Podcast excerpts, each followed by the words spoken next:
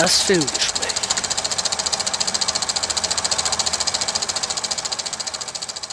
Hallo und herzlich willkommen zum Filmgespräch auf Radio Lora. Sie hören unsere November-Ausgabe. Mein Name ist Sebastian Menzel. Ich spreche wieder mit Ingrid Schölderle, jetzt fast eine Stunde lang über aktuelle Kinofilme. Hallo miteinander. Und wir fangen an mit zwei Filmen, die bereits am 19. Oktober ins Kino gekommen sind. Klar, die laufen schon zwei Wochen, aber der eine wird sicher noch länger laufen und der andere liegt Ingrid besonders am Herzen. Das ist ein Film eher für die jüngeren Trolls im Original Band Together. Auf Deutsch heißt der Film Gemeinsam stark. Ein Animationsfilm, wie man sich denken kann. Und der dritte Teil dieser musikalischen Zeichentrickreihe. Branch und Poppy, das sind Trolle. Gesprochen werden die übrigens in der deutschen Fassung von Lena Meyer-Landrut und Mark Forster. Poppy und Branch sind ein Paar. Branch hatte eine Boyband mit seinen vier Brüdern.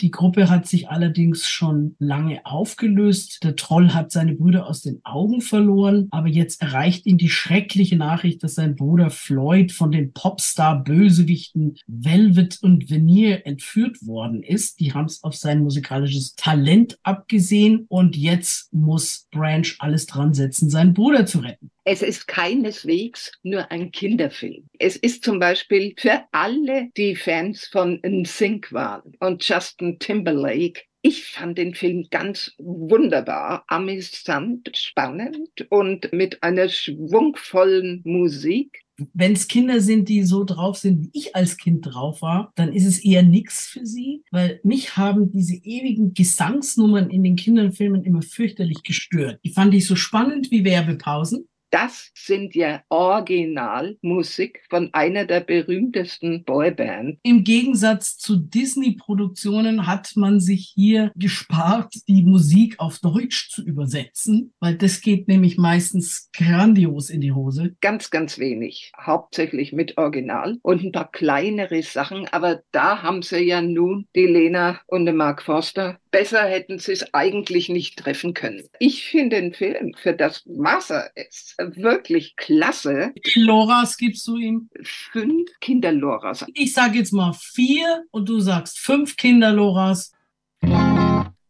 Wir kommen zum zweiten Film, der bereits am 19. Oktober ins Kino gekommen ist. Aber es handelt sich um den neuen Film von Martin Scorsese mit Robert De Niro und Leonardo DiCaprio. Und der wird sicher noch eine ganze Weile im Kino bleiben. Das ist eine Romanverfilmung. Killers of the Flower Moon hieß auch der Roman. Der Film ist 206 Minuten lang und basiert auf einer wahren Geschichte. Es geht damit los, dass ein junger Mann, gespielt von Leonardo DiCaprio, aus dem Ersten Weltkrieg zurückkommt. Er weiß nicht so recht, was er machen soll und fährt dann zu seinem Onkel, den spielt Robert De Niro. Der Onkel wohnt in einer Gegend, in der vor einiger Zeit Öl gefunden worden ist, in Oklahoma, und zwar auf dem Land der Osage-Indianer. Der Spruch in diese Zeit war, dass das das reichste Volk der Erde ist, wenn man das Pro-Kopf-Einkommen berechnet. Die Ältesten des Stammes haben es geschafft,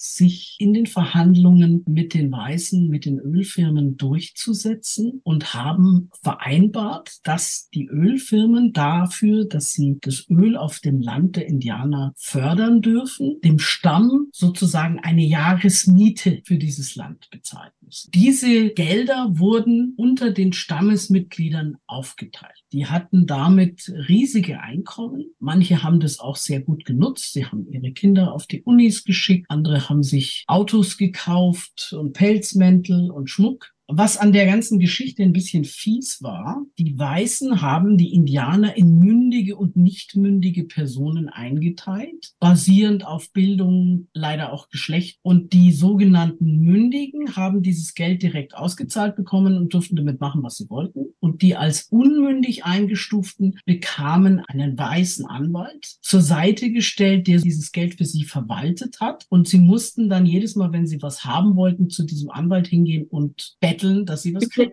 Damals gab es in dem Ort, in dem die ansässig waren, die höchste Anwaltsdichte der USA, weil ganz, ganz viele gesagt haben, super Geschäft, ich kriege ja natürlich auch dann meinen Anteil, wenn ich das Geld verwalte. Die Gier nach Reichtum und Landbesitz war bei den Weißen sehr, sehr stark die Rolle von De Niro heißt William Hale, eine historische Figur. Und der hat seinen Neffen Ernest Burkhardt, der von DiCaprio gespielt wird, so etwas sanft in Richtung einer Heirat mit einer reichen Indianerin geschoben. Das haben ganz viele weiße Männer gemacht, weil natürlich in dem Moment, wenn diese sogenannten unmündigen Indianerinnen mit einem weißen Mann verheiratet waren, war automatisch der Ehemann derjenige, der über ihr Vermögen verfügt hat. Die Indianerin hatte mehrere Schwestern und auch noch eine Mutter. Und dann sind nach und nach diese Schwestern verstorben. Eine hatte eine Krankheit, eine wurde ermordet, irgendwo gefunden. Die Mutter ist dann auch noch gestorben. Die Überlebende, die mit diesem Burkhardt verheiratet war, war dann sozusagen die Alleinerbin dieses Vermögens. Es gab ganz viele Indianer und Indianerinnen, die plötzlich unter seltsamen Umständen verstorben sind. Und die Behörden haben weggeschaut. So lange, bis von diesem Stamm Leute nach Washington gefahren sind und haben beim Präsidenten vorgesprochen. Dann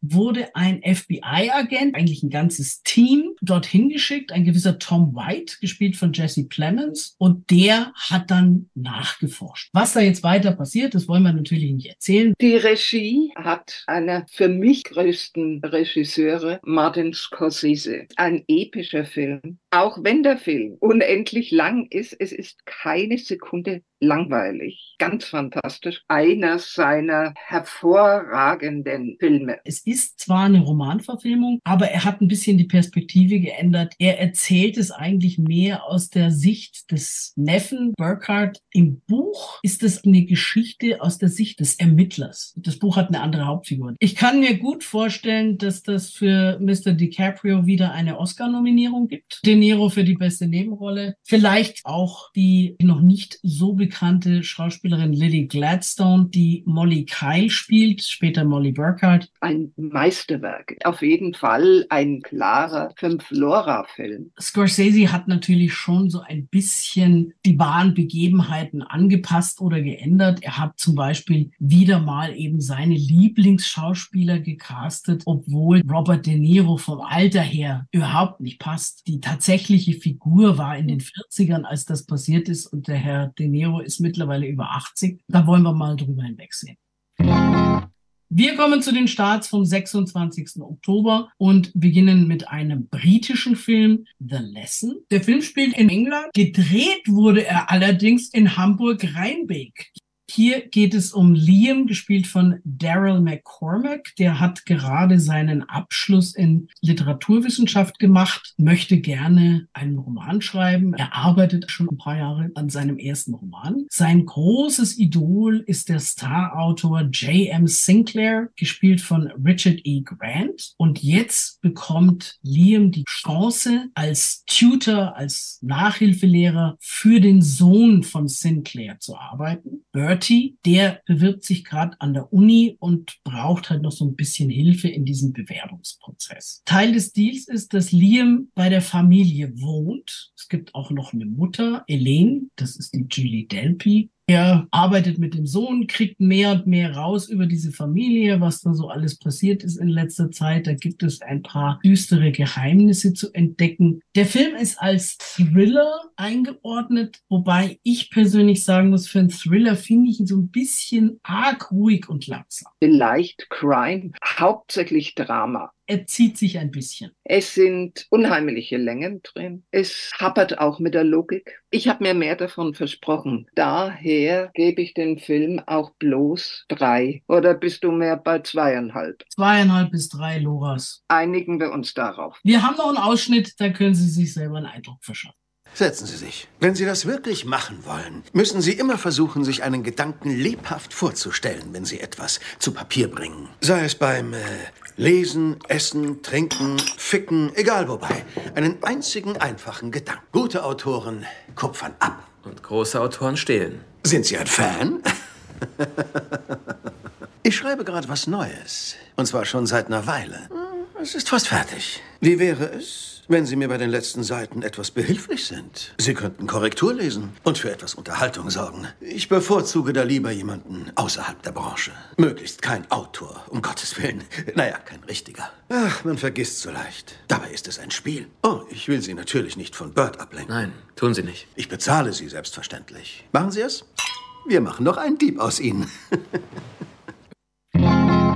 Jetzt kommt ein Film, der wird leider nicht allzu lange im Kino laufen. Es ist auch in dem Sinne kein Kinofilm, sondern es sind die ersten drei Folgen einer neuen Fernsehserie, die dann im Streaming laufen wird. Neue Geschichten vom Pumuckl. Es ist lange her, dass wir zuletzt Meister Eder und seinen Pumuckl im Fernsehen gesehen haben. Damals wurde der Eder natürlich noch von Gustl Bayerhammer gespielt. Es gab dann diverse Kinofilme. Es gab sogar einen Kinofilm, in dem nach dem Tode Eders der Neffe vom Eder von Hans Klarin gespielt wurde und ein anderer den Pumuckl gesprochen hat. Dann gab es eine Serie mit Tovie Kleiner als Schiffskoch, mit dem der Pumuckl unterwegs ist. Die fand ich persönlich jetzt nicht so gelungen. Und nach all den Jahren und einigen Rechtsstreitigkeiten, die es um den Pumuckl gab, Alice Kaut, die Autorin, ist inzwischen verstorben, aber die Dame, die damals den Pumuckl gezeichnet hat für die Fernsehserie, wollte da auch noch ihre Rechte gesichert haben. Es wird tatsächlich in dieser Geschichte erzählt, dass mehr als 30 Jahre vergangen sind, seit der Eder gestorben ist. Die Werkstatt steht seitdem leer. Man hat die aus der Serie bekannte Werkstatt ja längst abgerissen. Das Gebäude gibt es nicht mehr. Das hat man nachgebaut für diese neue Produktion. Und hier kommt jetzt der Neffe vom Eder, gespielt von Florian Brückner, mit seiner Schwester Bärbel, die ja schon als Kind in der Serie vorgekommen ist, nach München, um diese Werkstatt endlich zu verkaufen. Es ergibt sich aber, dass der Pumuckl wieder mal am Leimpappen bleibt und für den Neffen Florian Eder sichtbar wird. Der entscheidet sich dann auch letztlich diese Werkstatt zu übernehmen. Er ist selber Schreiner, hat im Moment einen Job gehabt im Baumarkt an der Säge. Damit beginnen die neuen Geschichten vom Pumuckl.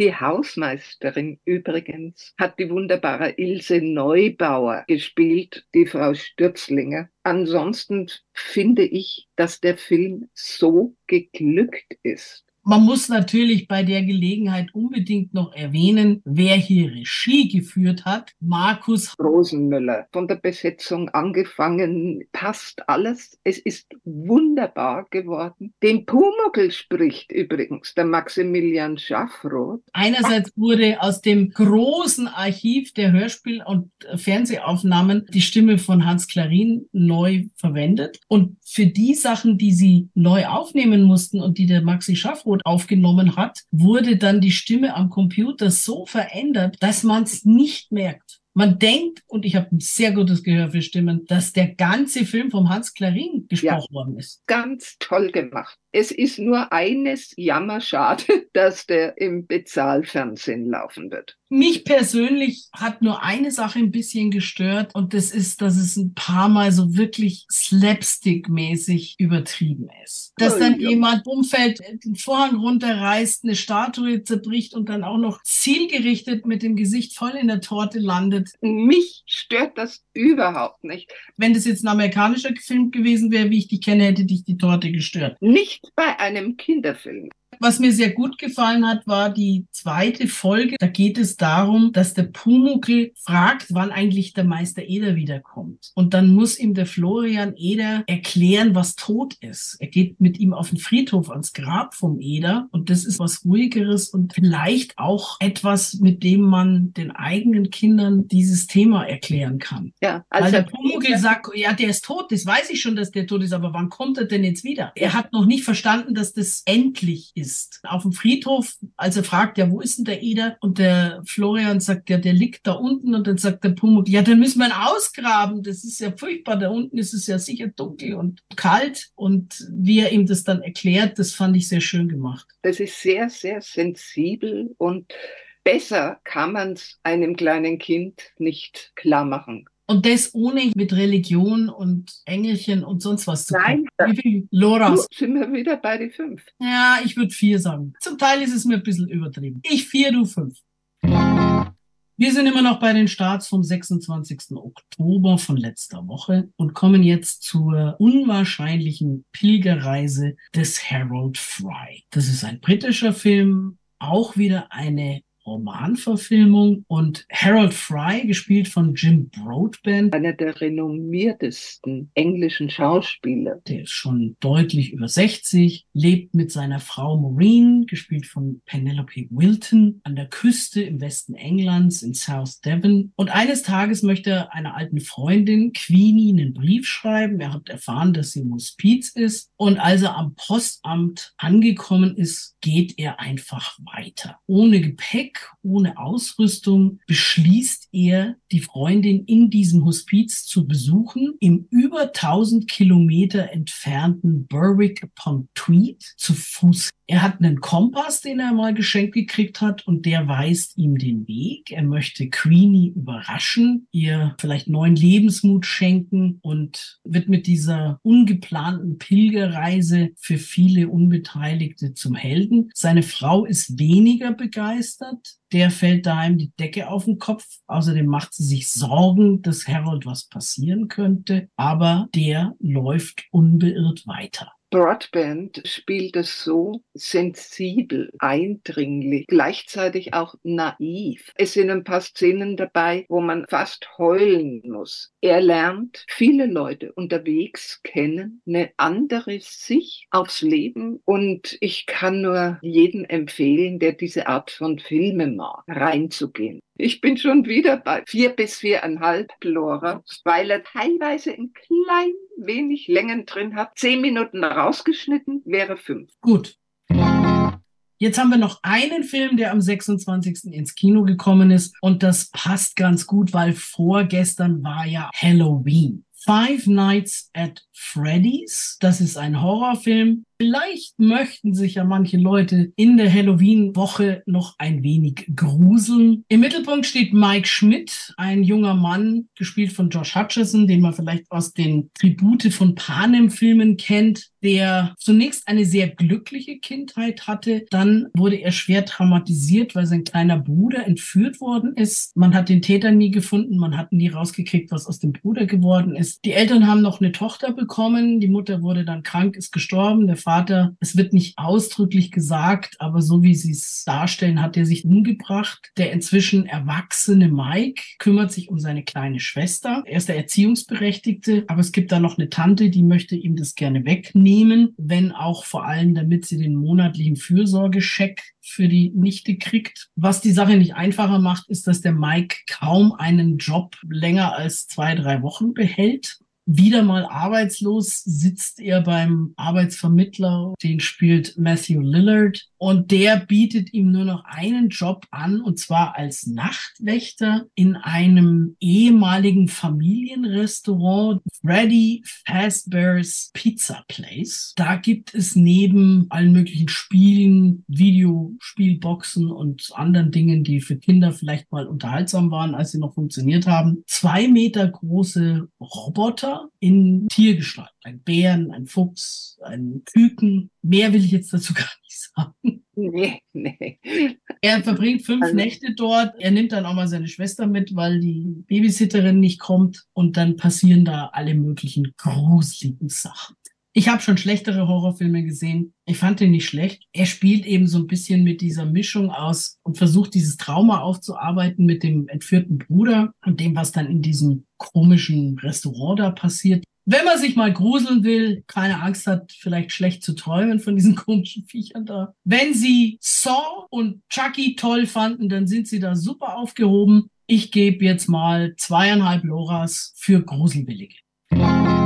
Damit kommen wir zu den Starts vom 2. November und da beginnen wir mit dem Film Anatomie eines Falls. Es ist ein französisches Beziehungsdrama und hier geht es um eine Frau, gespielt von Sandra Hüller, einer deutschen Schauspielerin, Sie ist eine deutsche Romanautorin in dem Film, die mit ihrem französischen Ehemann zusammengelebt hat und dem elfjährigen sehbehinderten Sohn Daniel. Die leben zurückgezogen in einem kleinen Ort bei Grenoble in den französischen Alpen. Eines Tages wird Samuel von Daniel und Begleitung seines blinden Hundes am Fuße des Hauses tot im Schnee gefunden. Woran der gestorben ist, ist erstmal nicht klar. Es häufen sich die Unstimmigkeiten und Sandra wird plötzlich zur Hauptverdächtigen in einem möglichen Mordfall. Es folgt ein Indizienprozess. Da kommt dann alles Mögliche ans Licht, was die turbulente Beziehung der beiden betrifft. Der Film wird getragen von Sandra Hüller, die schon zig Preise bekommen hat. Kennen dürften Sie sie aus Sissi und ich. Alle reden übers Wetter, das schwarze Quadrat. Ich bin dein Mensch und richtig bekannt geworden in Toni Erdmann von 2016. Der Film dauert gut zweieinhalb Stunden, meines Erachtens eine halbe Stunde zu lang. Spielt hauptsächlich im Gerichtssaal und wie man sich Indizien zum Teil zurechtlegen kann, ist erschreckend. Sie hat als Anwalt einen alten Freund, die Duelle des Staatsanwalts mit ihrem alten Bekannten, der auch nicht so sicher am Anfang war, war es oder war es das arme Kind, das fast blind ist, muss auch noch aussagen und kommt dadurch in einen ganz großen Konflikt ein wirklich gutes Drama, die Anatomie eines Falls. In diesem Falle stimmt der Titel mal wirklich. Der Film hat die Goldene Palme in Cannes gewonnen. Autor und Regie Justine Trier. Ich würde sagen drei bis dreieinhalb. Drei bis dreieinhalb Loras für Anatomie eines Falls. Und wir haben auch noch einen Ausschnitt aus diesem Film. Also, wie du siehst, ist ein versehentlicher Sturz schwer zu belegen. Angesichts der Höhe des Fensterbretts. Mhm. Deswegen wird eine Untersuchung eingeleitet wegen eines verdächtigen Todesfalls. Äh, und du, du, du, du bist, bist eine Zeugin Verstehe. und Verdächtige, weil du die einzige Person vor Ort warst. Okay. Und weil du seine Frau bist. Nach einem Fremden zu suchen, der ins Haus eindringt, ihn tötet, während du ein Stockwerk tiefer schläfst und Daniel spazieren geht, wäre eine beschissene Strategie. Samuel hatte keine Feinde. Das stopp, stopp. Ich habe ihn nicht getötet. Darum geht es doch nicht. Wirklich. Wir untersuchen Samuels Persönlichkeit. Was hat er in letzter Zeit durchgemacht? Gibt es irgendetwas, das auf einen Selbstmord hindeutet? Das habe ich mich natürlich auch gefragt, aber ich kann mir nicht vorstellen, dass er springen würde, wenn Daniel in der Nähe ist. Das, das, das, das kriege ich nicht in meinen Kopf. Ja, aber das ist wahrscheinlich unsere beste Verteidigung. Ich meine, falls man dich anklagen wird, ist das die einzige Verteidigung. Ich glaube, er ist gefallen. Aber das wird niemand glauben. Ich glaube es auch nicht. Ebenfalls heute ins Kino kommt Dumb Money, deutscher Untertitel Schnelles Geld. Eigentlich heißt es ja dummes Geld. Diese Bezeichnung wird von Profis im Aktienhandel für private Anleger benutzt, die, ohne wirklich Ahnung zu haben, aus irgendwelchen Gründen in irgendwas investieren. Dieser Film behandelt eine wahre Begebenheit, die auch noch nicht ganz lang zurückliegt, nämlich 2019. Heath Gill, gespielt von Paul Dano, hat einen YouTube-Kanal unter dem Namen Roaring Kitty, also brüllendes Kätzchen. Auf Reddit ist er unter einem anderen Namen Namen noch unterwegs und redet in diesen Kanälen über Aktienanlagen. Er findet, dass die Aktie von GameStop, das ist so ein Geschäft, das Videospiele verkauft, gab es auch in München ein paar Filialen, viel zu schlecht bewertet ist. Deswegen beschließt er, in diese Aktie zu investieren und empfiehlt das auch denen, die ihm da zuhören. Aufgrund dessen schnellt der Wert dieser Aktie plötzlich hoch. Eine Reihe von Leuten, die man hier auch im Film sieht, hat plötzlich auch sehr viel mehr Geld im Portfolio. Andererseits gibt es da einen Hedgefondsmanager, Gabe Plotkin, gespielt von Seth Rogen, seine Leute, die da gar nicht begeistert sind, weil die wollten diese Firma eigentlich in die Insolvenz treiben und sich dann daran bereichern. Und diese Geschichte hat Wall Street gehörig durcheinander gewirrt. Seitdem sind sie vorsichtiger. Viele, viele Kleinanleger können sehr große Macht ausüben. Natürlich versuchen die Ratten mit allen möglichen, auch linken Mitteln sich zu wehren. Weil die natürlich dadurch auch eine Menge Geld verlieren. Während Keith McGill in seinem Keller hockt vor den Katzenpostern, hat eine Frau und ein Kind und der Bruder, der nicht wirklich groß arbeitet, fängt dann auch noch an, in diese Aktien zu investieren und die Eltern sind ganz platt, als er dann irgendwann mal sagt, dass sein Portfolio jetzt bei ein paar Millionen ist. Die große Frage ist natürlich bei diesen Geschichten immer, an welcher Stelle steige ich aus und verkaufe? Weil wenn einer anfängt zu verkaufen, dann verkaufen sie alle und dann ist natürlich die Aktie ganz schnell wieder im Keller. Und die letzten, die verkaufen, die haben dann das Nachsehen. Der Film ist sehr rasant gedreht, sehr modern. Schauspieler, unter anderem Pete Davidson und Vincent Noferio. Ich habe mich sehr amüsiert. Ich fand den Schluss großartig, den wir hier selbstverständlich nicht verraten. Es ist ein irrer Film. Amüsant. Vielleicht haben Sie ja nicht alles schon in den Nachrichten mitgekriegt und erleben auch noch ein paar Überraschungen in diesem Film. Man kann auch ziemlich viel vom Aktienmarkt und den Machenschaften lernen. Vier Loras? Vier Loras, ja.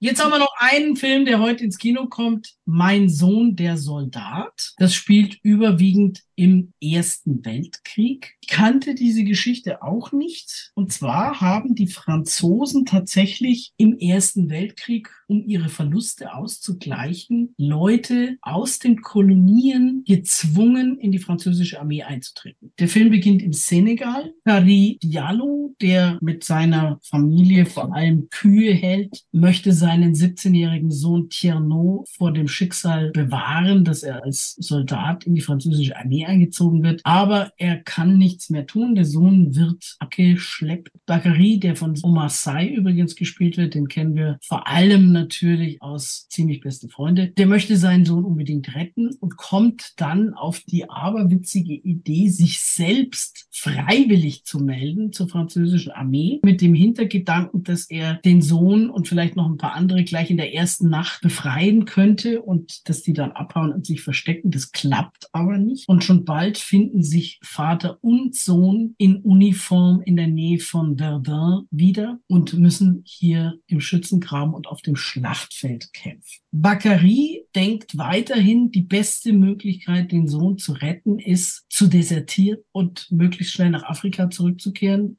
Der Sohn hingegen fährt eine andere Strategie. Er arrangiert sich und denkt, wenn ich gut kämpfe und mich bewähre hier, dann habe ich eine Chance, da rauszukommen. Was dazu führt, dass er dann auch noch befördert wird und plötzlich der Vorgesetzte seines Vaters ist, was für das Verhältnis der beiden auch nicht unbedingt förderlich ist. Ohne jetzt weiter zu erzählen, was da passiert. Es ist eine spannende Geschichte, es ist eine bewegende Geschichte, es ist auch ein Teil der Geschichte, der mir zumindest bisher nicht bekannt war. Auch wieder ein bewegender Kriegsfilm.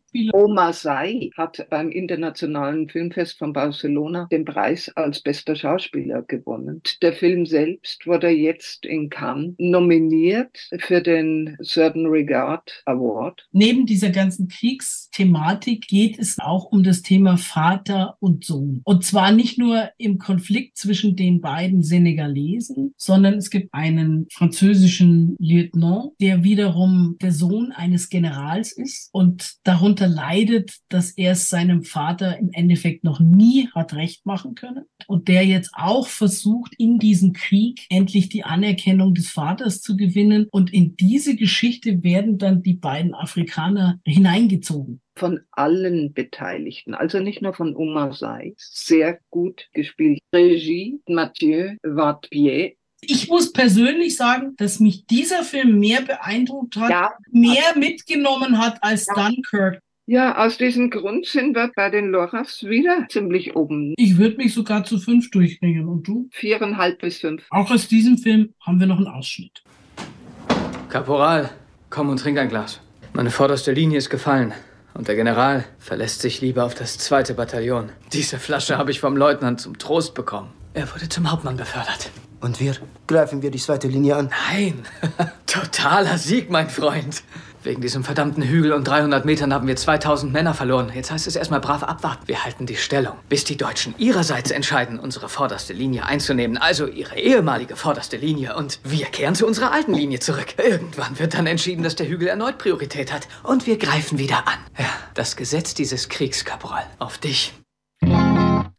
Am 8.11. und nur wieder mein Termin, der aus der Rolle fällt, weil es kein Donnerstag ist, läuft an Sound of Freedom. So eine Mischung aus Drama und Actionfilm nach einer wahren Begebenheit. In der Hauptrolle sehen wir Jim Caviezel, der spielt Tim Ballard, einen Spezialagenten der Homeland Security, der kämpft gegen den internationalen Menschenhandel, insbesondere mit Kindern, die als Sexsklaven missbraucht werden. Stationiert an der mexikanischen Grenze. Er befreit einen kleinen Jungen, Miguel, der aus Honduras stammt und von Kinderhändlern verschleppt worden ist. Ballard erfährt von Miguel vom Schicksal dessen kleiner Schwester Rocio, die immer noch in der Gewalt dieser Verbrecher ist. Miguel bittet den Regierungsagenten doch die Schwester zu retten. Sein Vorgesetzter will von solchen Ideen nichts hören und deswegen kündigt Ballard kurzerhand und macht sich selber auf die Suche nach diesem Mädchen und da erwartet ihn ein lebensgefährlicher Einsatz. Ganz alleine würde er das nicht schaffen, aber hat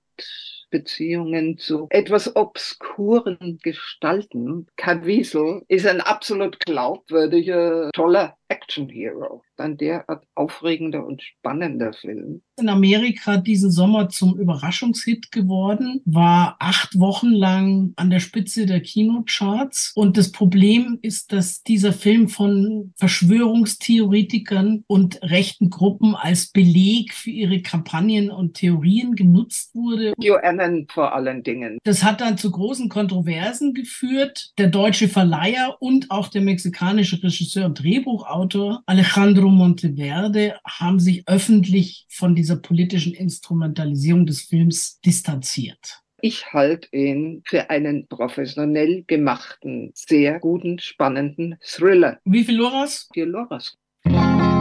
Und damit kommen wir jetzt zu den Starts von nächsten Donnerstag, 9.11. Zunächst eine kleine Doku, Miss Holocaust Survivor. Hintergrund ist, dass es in Haifa ein Altersheim gibt für Holocaust-Überlebende in Zusammenarbeit seltsamerweise mit einer evangelikal-christlichen Gruppe finanziert. Die veranstalten seit längerem jedes Jahr einen Schönheitswettbewerb, eine Misswahl, wobei es dann natürlich nicht wirklich um Schönheit geht, mit Damen, die die Shoah überlebt haben. Natürlich alles ältere Semester. In dem Film unter anderem eine, die schon sehr stark auf die 100 zugeht. Die anderen sind auch schon alle deutlich über 80. Es hat sowohl in Israel als auch in der Welt zum Teil Diskussionen darüber gegeben, ob das sinnvoll ist, ob das nicht eine Instrumentalisierung dieser Frauen ist. Aber den Damen macht's Spaß. Man sieht dann auch eine, die vorher schon mal gewonnen hat und die hat gesagt, das war der tollste Tag in ihrem Leben, als sie diesen Wettbewerb gewonnen hat.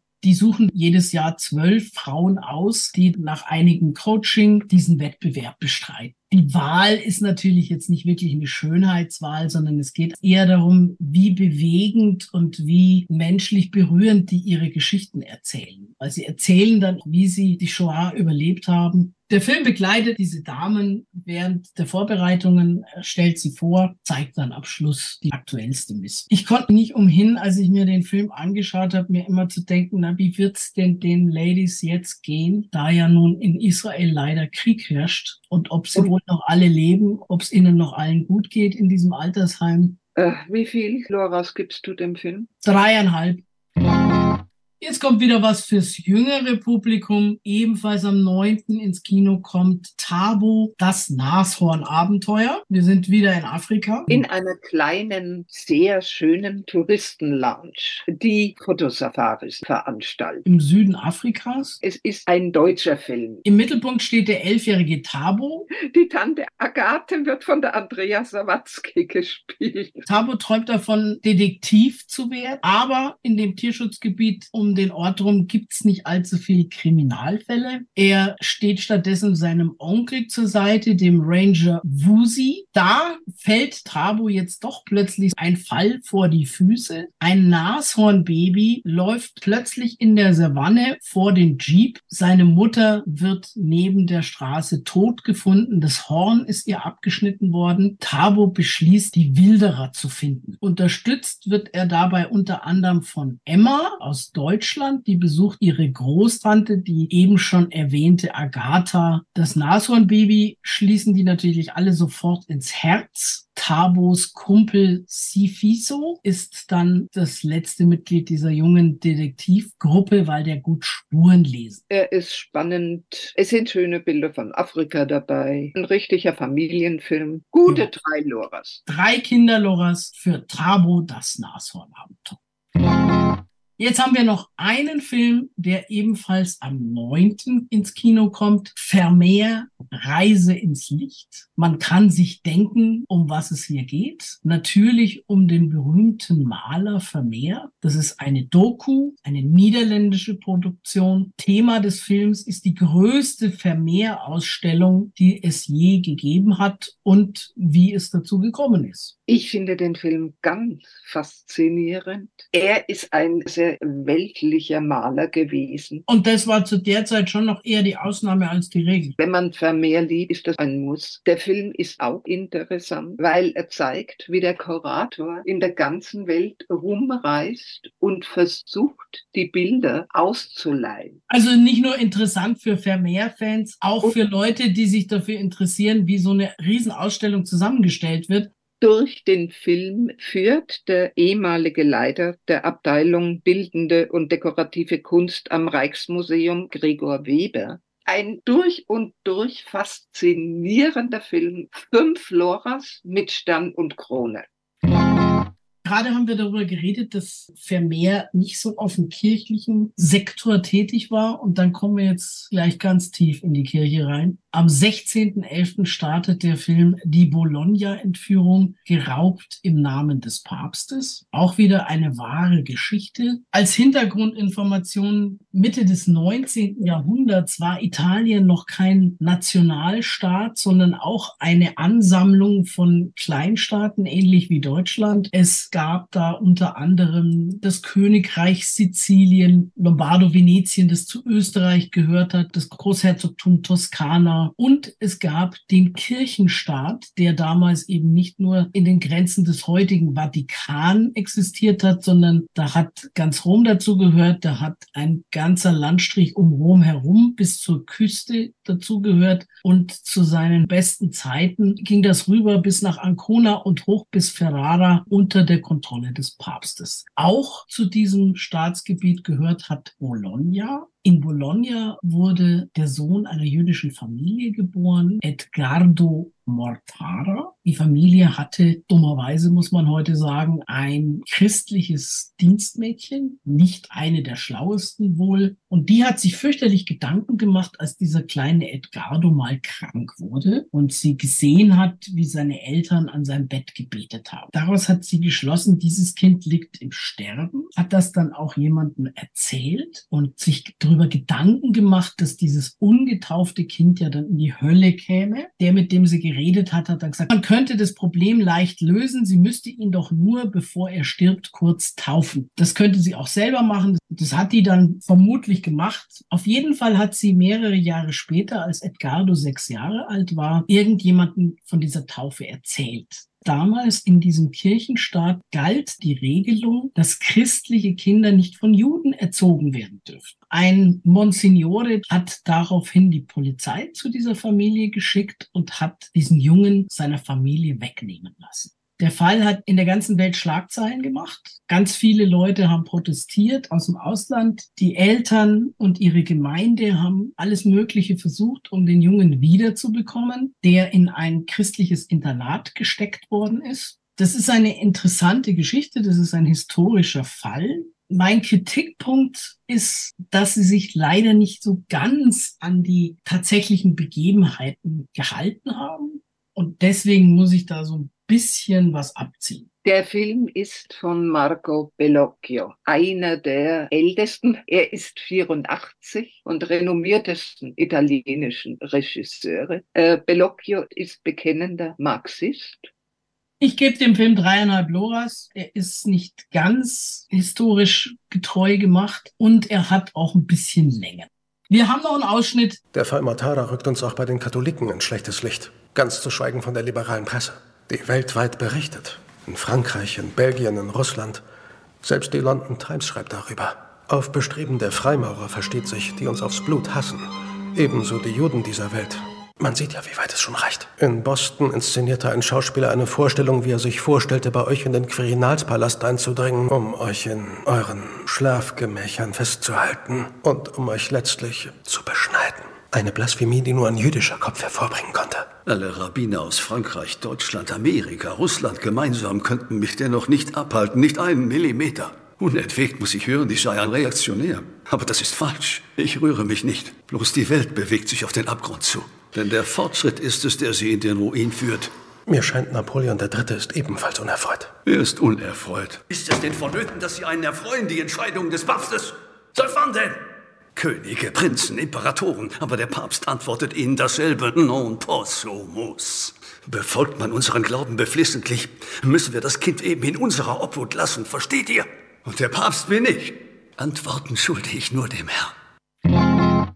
Wir haben noch einen Film, der am 16.11. ins Kino kommt, Cat Person, also Katzenmensch wenn man jetzt reingeht, weil man denkt, dass es ein Film ist, wo man viele süße Katzen sieht, dann ist man auf dem Holzweg. Der Film basiert auf einer Kurzgeschichte gleichen Namens über eine junge Studentin, 20 Jahre alt, Margot, gespielt von Emilia Jones, die sich anfreundet mit einem älteren Mann, Robert, gespielt von Nicholas Brown, der ist 33 Jahre alt. Sie lernt ihn kennen während der Arbeit. Sie arbeitet im Kino an der Popcorn-Theke und er ist da Stammgast. Die fangen dann an, an, miteinander zu chatten, eigentlich relativ lange, bis sie dann tatsächlich miteinander ausgehen. Margot hat eine Freundin, mit der zusammen sie in Studentenwohnheim lebt. Die wird gespielt von Isabella Rossellini. Und die ist diejenige, die sie ständig warnt und ihr eigentlich auch immer sagt, ja, pass auf, älterer Mann und äh, vielleicht stimmt mit dem was nicht, nicht, dass das ein Serienkiller ist. Die stellt sich dann, das sehen wir im Film, auch immer sozusagen alternative Szenen vor, die nicht wirklich passieren, in denen er übergriffig wird, in denen er ihr gefährlich wird.